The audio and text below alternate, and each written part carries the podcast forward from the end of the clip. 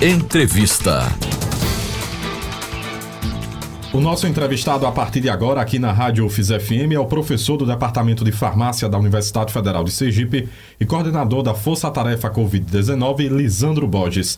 Satisfação em recebê-lo aqui em nosso estúdio, professor. Diante da autorização dias atrás da Anvisa, Agência Nacional de Vigilância Sanitária, para a detecção da Covid-19 aqui no Brasil, inicialmente eu gostaria de saber o que é o autoteste. Boa tarde, professor. Boa tarde, Josafá. Boa tarde aos demais ouvintes da Rádio UFES. Prazer muito grande estar aqui. Primeiramente, o autoteste ele já é utilizado na Europa, nos Estados Unidos, há muito tempo. Né? Basicamente, é um kit único, um kit unitário, aonde similar a um teste de gravidez, o indivíduo pode executar o teste na própria residência, né? ou no seu ambiente de trabalho. E é basicamente o cotonetinho, o suave, que vem com um tampão extrator daquela secreção. Então, o indivíduo introduz aquele suave cotonete no nariz com uma certa técnica, né? não pode ser superficial, tem que ser realmente tocar lá dentro na nasofaringe, colocar dentro desse tubinho extrator, girando cinco vezes, comprimir, coloca uma tampinha, como se fosse um filtrinho, e goteja quatro gotas no kit, no cassetezinho, igual um teste de gravidez. Aí espera os 15 minutos e vai haver a formação de uma banda controle, indicando que o teste foi bem feito, foi bem executado. E se além da banda controle tivermos a banda teste, aí o indivíduo está com antígeno detectável, ou seja, para o leigo está com Covid. E aí tem que tomar as medidas de fazer a notificação desse, desse teste, as, os órgãos né, de vigilância sanitária, para que esse teste seja computado né, como positivo. E aí temos alguns outros problemas no meio do caminho, né? Por exemplo, se é um trabalhador, como é que ele vai conseguir o atestado para se afastar, já que é um teste caseiro, né? Um teste feito em casa. Essa notificação vai ser de que maneira? Um 0800 uh, eh, da, da bula da indústria, né? Contido na caixa, ou ele vai entrar em contato com outro número. Então, isso ainda ficou duvidoso na aprovação da lei. Mas é uma vitória, porque o Brasil precisa ter teste, o Brasil é líder em subnotificação de Covid. Quanto mais testes, melhores. Mas esses testes têm que ser feitos com técnica, tem que ser orientado, propagandas informativas são importantes e para quem notificar, né? Senão fica mais um dado sem notificação. Agora, professor, para quem esse autoteste é recomendado? Assintomático, sintomático, quem pode fazer? Todo mundo, né? A pessoa que teve contato, por exemplo, com alguém com Covid, ou a pessoa que está assintomática, ela vai poder fazer o teste. Importante lembrar que a janela melhor de detecção é dos 3 aos 7 dias, né? 3 a 5 dias é a melhor janela, 3 a 7 dias é o tolerável. Que aí você tem a certeza que se você tiver com vírus, você consegue detectar. Menos que isso, pode dar um falso negativo. Mais do que isso, por exemplo, o cara testou com 10 dias, pode também dar um falso negativo. Certo. Já há uma estimativa do preço, do custo desse novo produto, professor? A média de preço, é a média de preço na Europa, Estados Unidos, que a gente estima que esteja aqui, em torno de 60 reais. De 40 a 60 reais. Claro que vão ter vários fabricantes que já estão trabalhando para lançar o quanto antes, mas a média de preço é de 40 a 60 reais. E qual é a importância, professor, da utilização dessa nova opção para a detecção de casos do novo coronavírus? importante que a pessoa ela toma consciência que ela está positiva, né? O que tem acontecido hoje muito é muita gente dizendo eu estou gripado ou estou gripada e vai trabalhar, vai na balada, vai no barzinho achando que é uma reles gripe, na verdade é COVID-19. A gente tem visto aí o índice, o índice de positividade do LACEN chegou ao patamar de 80%. Então, de cada 100 exames que são feitos, 80 dão positivos. Então, a gente vê e a gente está vendo nas testagens uma alta taxa de positividade. A cada 10 pessoas que fazem o teste, de 6 a 8 positivas. Então é muito essa cepa, ela é muito infecciosa, ela contamina muito rápido. Famílias inteiras contaminadas. E não é gripe. Para descobrir, tem que fazer o teste. Isso, professor, só reforça a importância da testagem como estratégia de controle da doença? Isso. E vai dar para a pessoa aquela certeza: eu estou contaminado. Se eu sair de casa, a responsabilidade é minha, eu posso contaminar outras pessoas. Os vulneráveis, né? Aquela pessoa que tomou só a primeira dose ou que não se vacinou. e essa pessoa pode ir para o hospital por minha causa. Então é uma questão de consciência, né? Esse teste também ajuda a isso. Agora, professor, o que o senhor pode falar sobre a nova onda de contaminação que estamos atravessando com a nova explosão de casos do novo coronavírus em todo o Brasil?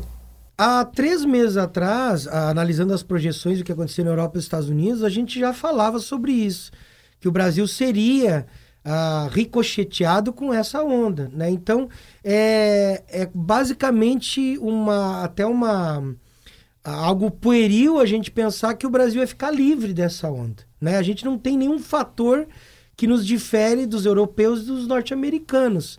Então, o que estourou lá, o Ômicron, quando estourou lá e aumentou casos e óbitos também em não vacinados, está acontecendo no Brasil. Demora um pouquinho, mas tudo que acontece lá acaba chegando aqui para a gente é o reflexo das festas final de ano. Então, eh, se deve basicamente, José, eu gosto de elencar quatro fatores. Primeiro fator, descaso do uso da máscara pessoas muitas vacinadas começaram a parar de usar máscara, ou usar máscara no queixo, ou usar máscara só para entrar em estabelecimentos, o que não serve para nada. Álcool gel e álcool 70 nas, nas empresas, nas lojas, desapareceu. As lojas alegam que é um custo, mas não, a gente não vê mais. Muito menos o, a medida de temperatura. Então isso foi abandonado. Terceiro lugar, muita desistência de segunda dose devido a fake news. Muitas pessoas ah, ouviram o tiozinho do WhatsApp ou aquele grupo da família com aquelas mensagens ou vídeos de supostos profissionais de saúde falando mal da vacina, ou efeitos colaterais, ou moeda grudando no lugar da vacina, e as pessoas acreditam nisso, que elas ah, não têm um conhecimento científico suficiente para discernir o que é verdade ou não. Às vezes até profissional de saúde acredita que fará um leigo, acredita nisso. Então, hoje o Brasil tem em torno de 20 milhões de pessoas que não voltaram para a segunda dose. Sergipe tem em torno de 150 mil pessoas que não voltaram para a segunda dose. Então, isso é grave, porque são essas pessoas que vão agravar, que vão se contaminar e que vão precisar da internação hospitalar e podem morrer. Esse é o grande problema da pessoa estar parcialmente imunizada ou não imunizada.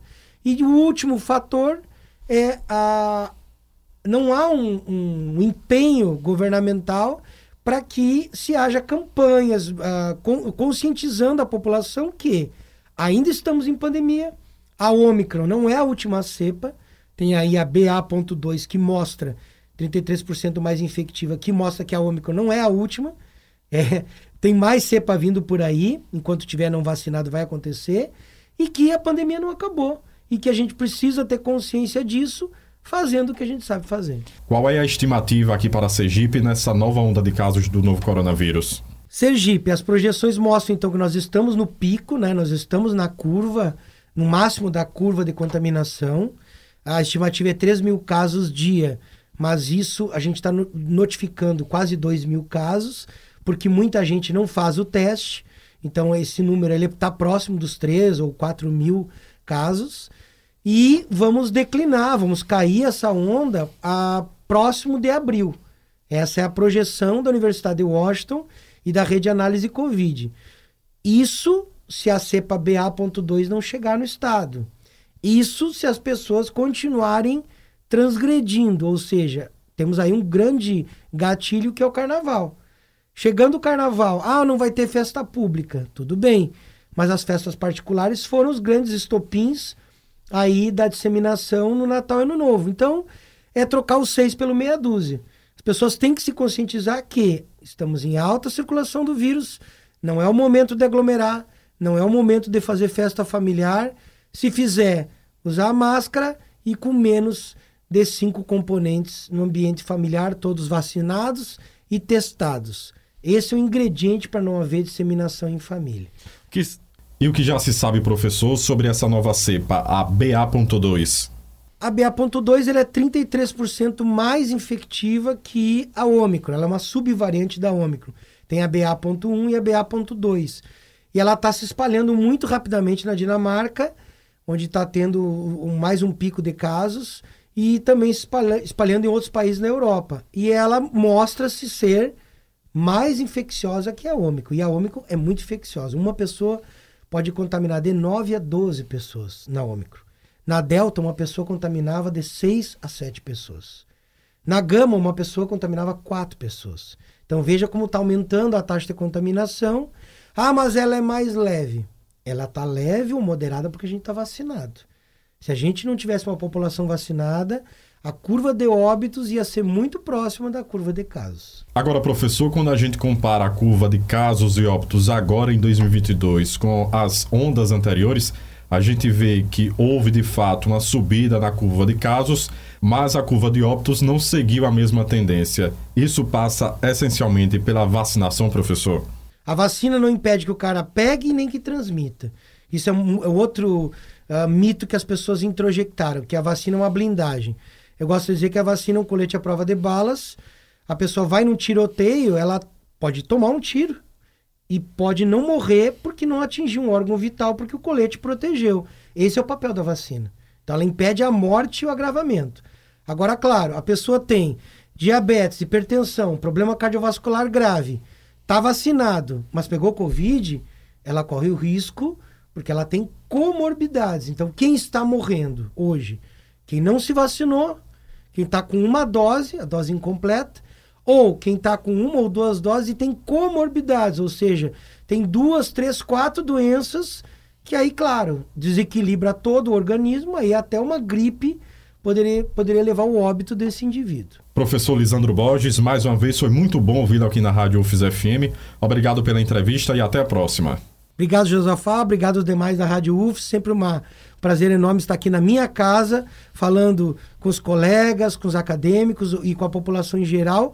E lembrar, né? Estamos aqui à disposição, Universidade Federal do Sergipe, de portas abertas, ajudando a comunidade desde março de 2020, através da Força Tarefa Covid-19 e outros projetos importantes do campus. E, enquanto a pandemia existir, continuaremos aqui trabalhando em prol da sociedade sergipana.